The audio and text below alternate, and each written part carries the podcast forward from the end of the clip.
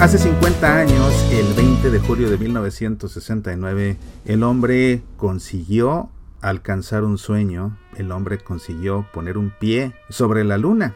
Celebramos 50 años de la llegada del hombre a la luna, 50 años de aquel momento en que el módulo lunar Eagle alunizó y seis horas después el astronauta Neil Armstrong puso su pie sobre la luna diciendo, este es un pequeño paso para el hombre, pero un gran salto para la humanidad.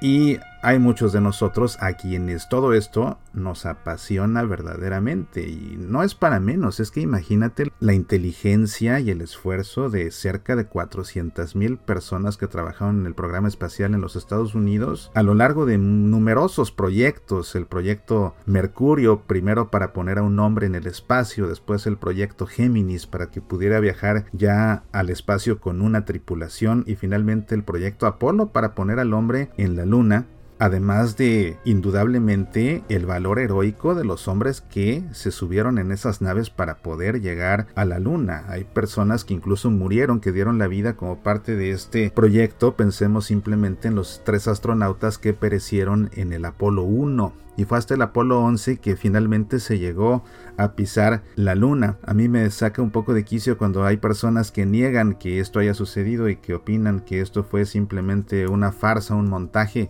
Eso no es más que una falta de respeto a la inteligencia y al esfuerzo de tantísimas personas que trabajaron en este programa espacial y también una falta de respeto al valor de estos astronautas que realmente se la jugaron para alcanzar la luna. Algo verdaderamente interesante.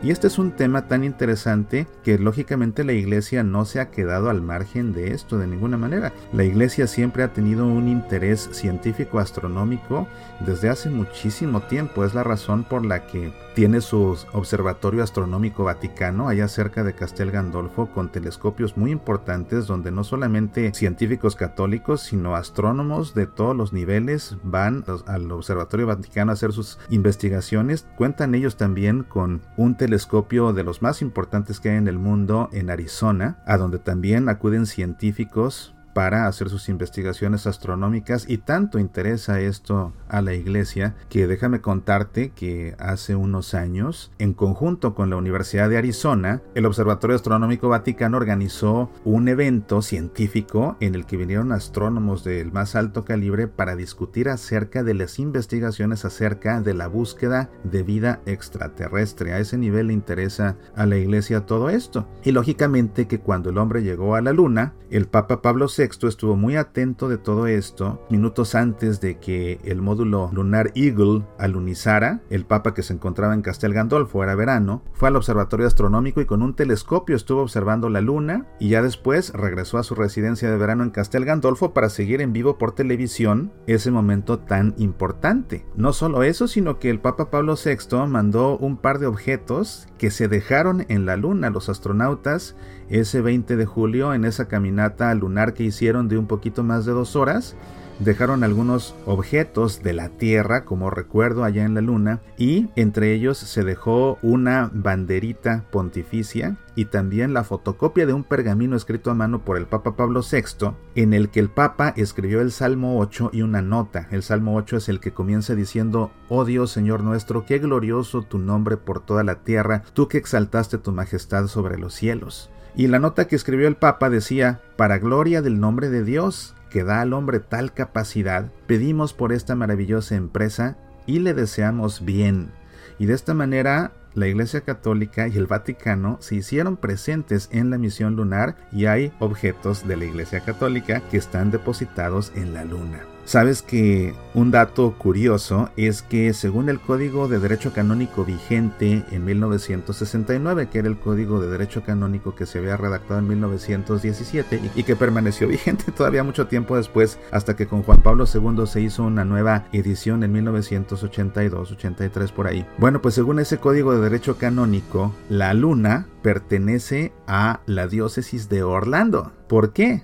Pues porque según ese código de derecho canónico, te digo vigente en esos tiempos, cuando una nave zarpaba para realizar una exploración, cuando se llegaba a una tierra desconocida, ese territorio desconocido pasaba a formar parte de la diócesis de donde había zarpado la nave, porque eventualmente, si no es que al mismo tiempo, llegarían misioneros a evangelizar y lógicamente quién estaría a cargo de ellos, el obispo de la diócesis de donde había zarpado dicha nave.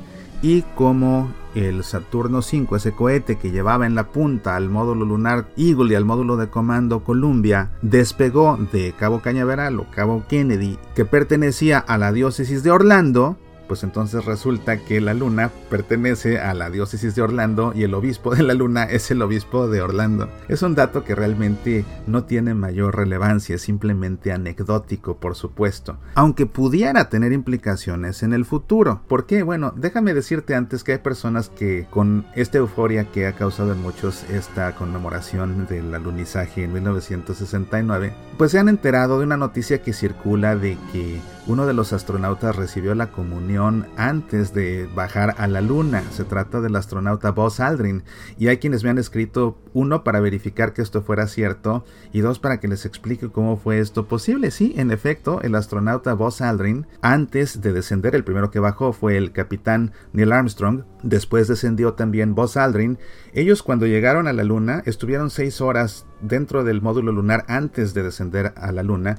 Bueno, pues en ese tiempo Buzz Aldrin tomó la comunión, pero no se trata de la Eucaristía, porque Buzz Aldrin no era católico, no es católico, porque todavía está vivo. Buzz Aldrin es presbiteriano, de manera que lo que él consumió fue pan y vino para recibir la comunión según la iglesia presbiteriana, que no es lo mismo que la Santa Eucaristía, porque sus ministros no están facultados para confeccionar el sacramento de la Eucaristía. Así que sí, en efecto, eso hizo Buzz Aldrin. Él llevó para este propósito una hostia y vino para consumirlos ahí en la luna antes de pisar, algo muy simbólico para él, porque Buzz Aldrin quería de alguna forma hacer presente al Señor y no encontró mejor manera para hacerlo que llevando su comunión y hacerlo de esta forma. Es algo que en su momento la NASA no reveló, que Buzz Aldrin tampoco reveló. Esto se hizo tiempo después y la razón de callarlo por muchos años fue evitar una demanda, porque has de saber que cuando la misión Apolo 8 se acercó a la Luna, la misión Apolo 8 fue la primera, la primera vez en la que un vuelo tripulado de los Estados Unidos llegó a la órbita lunar. Dentro de la tripulación del Apolo 8 se encontraba nada menos que Jim Lovell. Era el capitán de respaldo de Neil Armstrong para que si Neil Armstrong se enfermaba y no podía volar en ese Apolo 11, el que iba a tomar el comando era Jim Lovell, pero Jim Lovell es quizás más famoso por haber sido el astronauta, fue el capitán de la misión del Apolo 13, que como sabes a fuerzas, la misión del Apolo 13 fue la que falló porque cuando iban de camino a la Luna explotó uno de los tanques.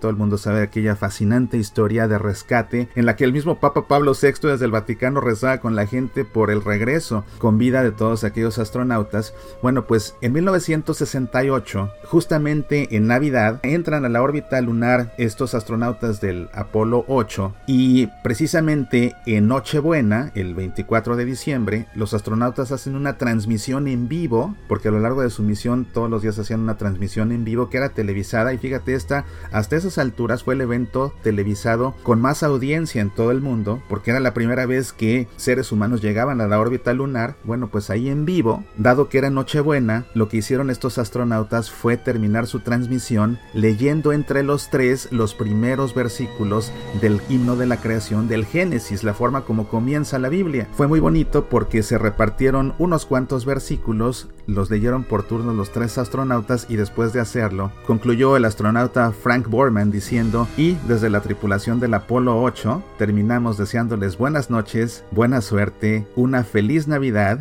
y que Dios los bendiga a todos y bendiga a nuestra buena tierra. Y fue algo hermoso sin lugar a dudas, pero resulta que de regreso a la Tierra, la organización de los ateos americanos demandó al gobierno de los Estados Unidos porque en su opinión el hecho de que los astronautas hubieran leído la Biblia en plena misión era una violación a la primera enmienda de la Constitución de los Estados Unidos. Entonces, para evitar otra demanda fue que Buzz Aldrin mantuvo en secreto lo de su comunión presbiteriana antes de descender del módulo lunar Eagle para acompañar a Neil Armstrong sobre la, sobre la Luna. Ahora, para los católicos, ¿esto qué implica? Y qué implica en todo caso que la Luna pertenezca a la diócesis de Orlando. Bueno, pues es que si en un futuro como se tienen planes. Claro, se ha planeado esto por mucho tiempo, quién sabe qué día sea realidad, quién sabe si un día sea realidad, pero bueno, el día que sea realidad y que se comiencen a construir bases lunares y haya astronautas ahí que van a estar un buen tiempo y hay astronautas católicos, pues no sería bueno proveerlos de alguna manera de bienes espirituales, incluyendo los sacramentos. Eso es algo que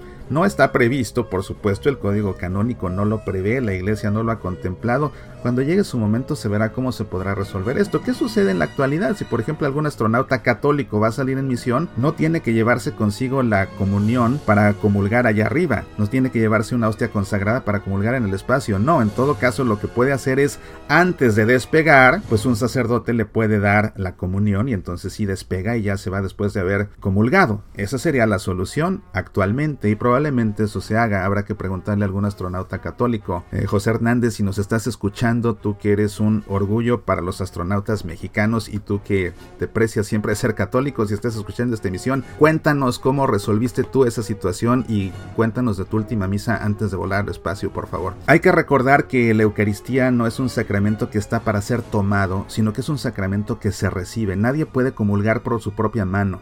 Nadie puede ir, tomar la llave del sagrario, abrirlo y tomar una hostia y consumirla, no. Esa es la razón por la que no se puede colocar un copón con hostias en el altar para que la gente vaya y de propia mano comulgue. La Eucaristía se debe recibir, no se puede tomar. Entonces los astronautas no podrían llevarse las hostias para estar haciendo esto. Además de que cuando alguien se lleva la hostia, por ejemplo, para dársela a un enfermo, se la tiene que dar cuanto antes. No puede un ministro extraordinario de la comunión tomar la hostia después de misa, irse a hacer sus compras al supermercado y después ir a visitar a un enfermo y dársela. No, de inmediato en cuanto sale de la iglesia tiene que acudir directamente a ver al enfermo al que le va a llevar la comunión. Entonces no se puede estar guardando la Eucaristía por días indefinidos.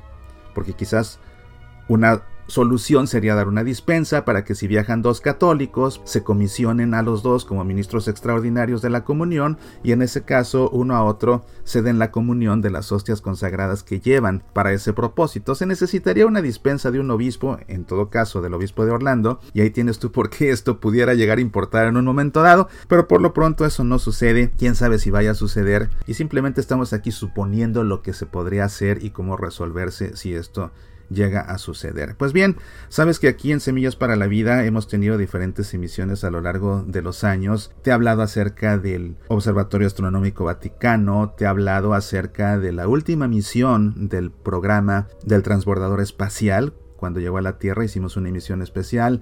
Ha habido por ahí un par de emisiones acerca de las entrevistas en vivo que han tenido el Papa Benedicto XVI en su momento y después el Papa Francisco con astronautas que se encuentran en la Estación Internacional. Si te interesan estos temas, se me ocurre colocar una página especial en el sitio de semillasparalavida.org recopilando estos programas para que los puedas escuchar siempre es un tema interesante, sobre todo para los que nos gusta la astronáutica y este tipo de temas. Pues bien, no podía dejar pasar estos 50 años del alunizaje, porque a fin de cuentas reconocer la grandeza del hombre que es capaz de salir de su propia tierra y alcanzar la luna es un reflejo de la gran capacidad que nos ha dado Dios. Hay que reconocer esa capacidad que nos ha dado y siempre, siempre hay que usarla para bien de la humanidad y por supuesto para la gloria de Dios. Soy Mauricio Pérez, estas son Semillas para la Vida.